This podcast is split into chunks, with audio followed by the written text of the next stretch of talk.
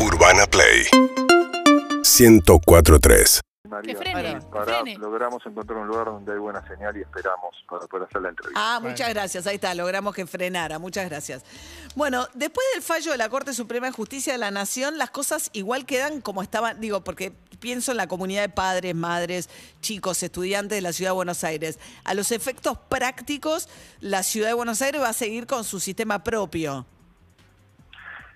María, nosotros el día de ayer mantuvimos una reunión del Consejo Federal de Educación, que es la institución creada por la educación, la Ley de Educación Nacional, donde confluyen todas las jurisdicciones educativas para construir una misma mirada de todo el sistema educativo. Y ayer aprobamos, con una mayoría casi absoluta, total, una resolución que refleja, entre otros aspectos, ¿no? la prioridad de la presencialidad ¿no? Y- pero también refleja las distintas categorías que están en el último DNU vigente, ¿no? que incluye zonas de bajo, medio y alto riesgo, que se puede sostener la presencialidad, y las zonas de alarma epidemiológica, donde hay que suspender momentáneamente la presencialidad. Y esa resolución fue aprobada por todas las jurisdicciones, salvo la Ciudad de Buenos Aires y la provincia de Mendoza. ¿Qué dice la ley? Que cuando esa resolución es aprobada por esa mayoría especial, es una norma de cumplimiento obligatorio para todo el sistema educativo. Y esta ya no es una posición del Estado Nacional, es una posición del sistema educativo que incluye, en un país federal, democrático, diverso, la posición del Estado Nacional sí, la posición de gobiernos del Frente de Todos también, pero también de la provincia de Córdoba, de expresiones provinciales como pueden ser Río Negro, Neuquén, Tierra del Fuego, ¿Y o Jujuy? Misiones, y Jujuy y Corrientes también. Que son gobernadas por la oposición, ¿no? son gobernadas por la oposición. ¿Qué quiero plantear con esto?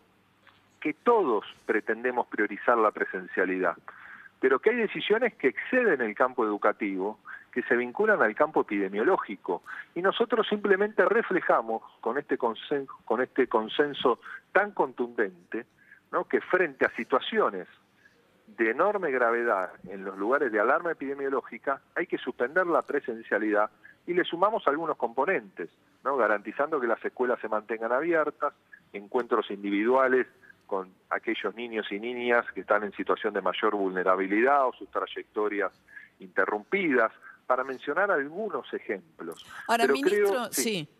No, perdón, no quiero interrumpirle la idea. no, y esto quiere decir que hay una mirada de todo el sistema educativo, no es algo en contra de una jurisdicción en particular, porque el fallo de la Corte habla de la necesidad de construir una mirada federal, Sí. de, eh, consensuar con los- los consens- lo que pasa que Consejo Económico Sano. El fallo dice algo que para mí es interesante, varias cosas digo, para reflexionar por lo menos, ¿no? Esta idea de, bueno, acá hay dos derechos, ¿no? Hay un derecho a la salud y hay un derecho a la educación.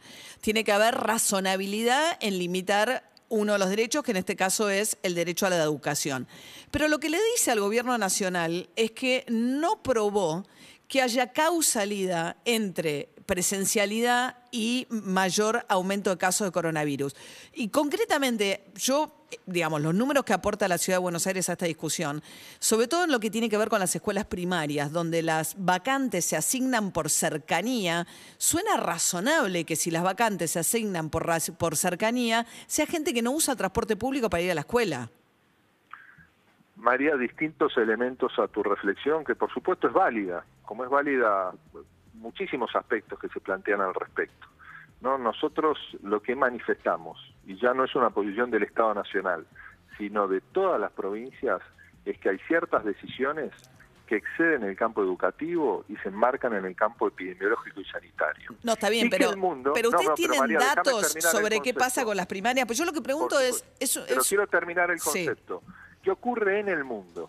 ¿No? En el mundo, con indicadores epidemiológicos objetivos vinculados a, a la cantidad de contagios, a la evolución de los contagios y a la capacidad de respuesta del sistema sanitario. Cuando está saturado, se adoptan medidas restrictivas, que es lo que ha planteado el DNU que ha sido observado por la Corte Suprema. Hoy está vigente un DNU distinto, Sí. pero además que es un DNU distinto, que tiene esta justificación a partir de parámetros objetivos que uno puede compartir o no, pero son parámetros objetivos realizados por el campo epidemiológico, nosotros ya dejamos de lado esa discusión inclusive, porque lo planteamos como una decisión del sistema educativo acompañado por una institución de la Ley de Educación Nacional. Entonces, podemos dar ese debate entre epidemiólogos, pero, nosotros lo damos en el campo educativo priorizando siempre la presencialidad pero hay discusiones que nos exceden, porque lo que nos plantean es que, es que hay que reducir la circulación para lograr que no se saturen las camas de cuidado. Está bien, pero si a la escuela primaria se va mayoritariamente a pie, ¿y por qué cercanía? ¿Por qué suspendo la presencialidad? Yo lo que no entiendo es por qué no ir a datos más pequeños de cómo se mueven comunitariamente los distintos lugares. O sea, digo, eh, hay escuelas que son muy barriales, que están en... María, es muy importante lo que vos estás planteando. Nosotros también hemos logrado algo muy trascendente hace bastante tiempo, no hace varios meses, que es las decisiones hay que tomarlas en la mínima unidad geográfica posible. Ahora, la mínima unidad geográfica posible, no lo digo yo como ministro de Educación, María, me lo dicen los epidemiólogos, los especialistas, no es un barrio, no es una manzana. La Corte dice que sí. La Corte dice que sí, dice que el AMBA no existe como unidad geográfica. Estamos hablando, María, en el mundo, la experiencia del mundo, que las decisiones no se toman en una manzana, no se toman en una escuela. En el mundo porque lo que no estamos hubo... enfrentando es la circulación de personas. En el mundo no hubo 48 semanas sin clases como hubo en la Argentina, que están María, los países... yo te quiero decir, y te voy a mandar todos los informes porque vos ahí estás repitiendo algo que no es real. Te quiero no, pero estoy hablando de un informe de UNESCO. Algo que estoy, no es real, estoy hablando de un informe de UNESCO. Te, te voy a mandar el informe de UNESCO para que vos veas que ese mismo informe de UNESCO plantea que en América Latina, Argentina, es el cuarto país que inició el proceso de inicio a la presencialidad antes de los 160 días de suspensión que fue la provincia de Mendoza, y que hay, perdón, de San Juan, y que hay países vecinos a la Argentina, como Paraguay, Bolivia, Perú, que no tuvieron casi presencialidad, muy, muy inferior a la nuestra, que Argentina tuvo una presencialidad similar a la que tuvo Brasil y Chile, inclusive nosotros comenzamos a abrir las escuelas antes. Pero el único país respeto por la... que tuvo presencialidad más que pero qué volumen de presencia pero qué volumen de chicos porque San Juan con todo respeto en el mismo volumen San Juan eh, regresó María está bien pero San Juan pero el, principal distrito educativo de la Argentina por eso hablamos del área metropolitana digo es la provincia de Buenos Aires con capital en cantidad cantidad de chicos que van a las escuelas. Entonces si yo digo te que quiero decir María pero si vos me dejas terminar porque yo después te dejo terminar pues si hablamos perdón, perdón, creo que no se entiende. Perdón. La ciudad de Buenos Aires ¿no? y la región metropolitana, por supuesto, que es el territorio que tiene mayor peso de densidad poblacional. También es el que tiene los indicadores epidemiológicos más complejos. No es una cuestión de deseo, es una cuestión de la voluntad de conjugar el cuidado de la salud y el derecho a la educación. Pero cuando empezó la restricción a las clases no estaba en esa situación el año pasado el AMBA.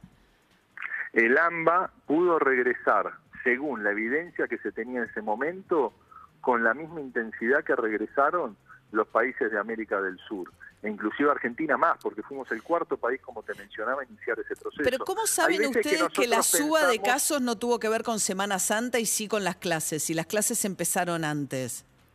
Bueno, María, nosotros no estamos planteando una discusión particular sobre la escuela ¿no? y dónde se produce la curva de contagios.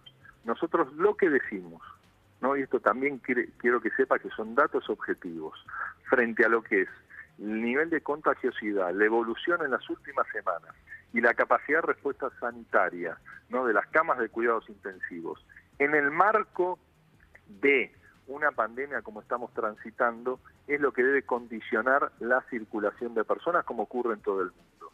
Hay ciertos países, yo no me quiero comparar con otros países, pero la inmensa mayoría de los países adopta, y te voy a hacer llegar la información, la decisión de suspensión de la presencialidad de las escuelas con indicadores no tan negativos como lo que estamos teniendo en esta región metropolitana. Voy a Pero estamos el teniendo informe, una discusión epidemiológica que excede el conocimiento más cabal que tiene un ministro de Educación, porque eso es una discusión que hay que tenerlo con las áreas sanitarias, pero no tengo problema que discutamos para darte el reflejo de lo que fue una decisión, no del Estado Nacional, sino de todo el sistema educativo argentino de manera casi unánime. Y ahora, por último, pregunto, ministro, ¿cómo sigue esto entonces?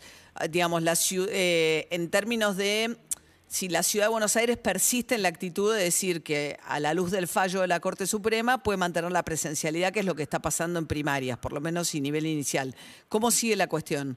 Hoy hay una resolución del Consejo Federal de Educación que es una norma para todo el país, ¿no? Y yo quiero dejar en claro, María, no tenemos diferencias con la reta en lo que consideramos la trascendencia de la presencialidad.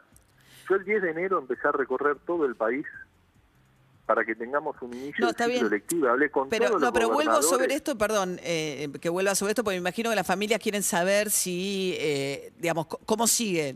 Eh, bueno, pero no tenemos diferencias sobre la presencialidad. No, está bien, pero... tenemos diferencias se vincula a la comprensión de la gravedad de la Está bien, pero hay un decreto de Alberto Fernández que dice que no debe haber presencialidad en el área en el área metropolitana hasta el 21 de mayo. La reta dice... María, no, no hay solo un decreto del presidente y, Alberto y adicionalmente está Hay una resolución del Consejo Federal de Educación. Y hay un fallo de la Corte Suprema. Ahora, ¿cómo sigue? Hay, una resolución del Consejo Federal de Educación del día de ayer, aprobado por una mayoría abrumadora, que establece que en aquellos territorios que están en situación de alarma no debe haber, está bien, pero entonces no debe haber clases presenciales. Entonces la ciudad de Buenos Aires debería acatar esa resolución. Horacio Rodríguez Larreta debería hablarle a todas las familias con franqueza y determinar si esta es una ciudad autónoma o es una ciudad independiente de la Argentina. Horacio Rodríguez Larreta debería ser consciente que lo que ocurre en esta ciudad afecta la salud de porteños y porteñas, pero también de toda la Argentina. El mensaje nuestro ayer, María, es que nadie se salva solo, que tenemos que retomar las instancias de diálogo, que no hay verdades absolutas, que la mejor manera de encontrar lo más cercano a la verdad es a partir del diálogo y de los consensos. Y hubo un consenso casi unánime, y es la responsabilidad que yo tengo y es lo que ha caracterizado nuestra gestión educativa, tratar de evitar cualquier confrontación para encontrar un camino intermedio. Ahora, para encontrar un camino intermedio hace falta dialogar entre todos, y cuando una parte no quiere dialogar es muy difícil encontrar el camino, porque la realidad es que ayer distintas expresiones político-partidarias que gobiernan eh, jurisdicciones diferentes acordaron esto bien. Común. Nicolás Trota, ministro de Educación, muchas gracias. ¿eh? Muchas gracias, María, que tengas muy buen día. Muy buen día. Siete minutos para las nueve de la mañana. Seguimos en Instagram y Twitter. Arroba Urbana Play FM.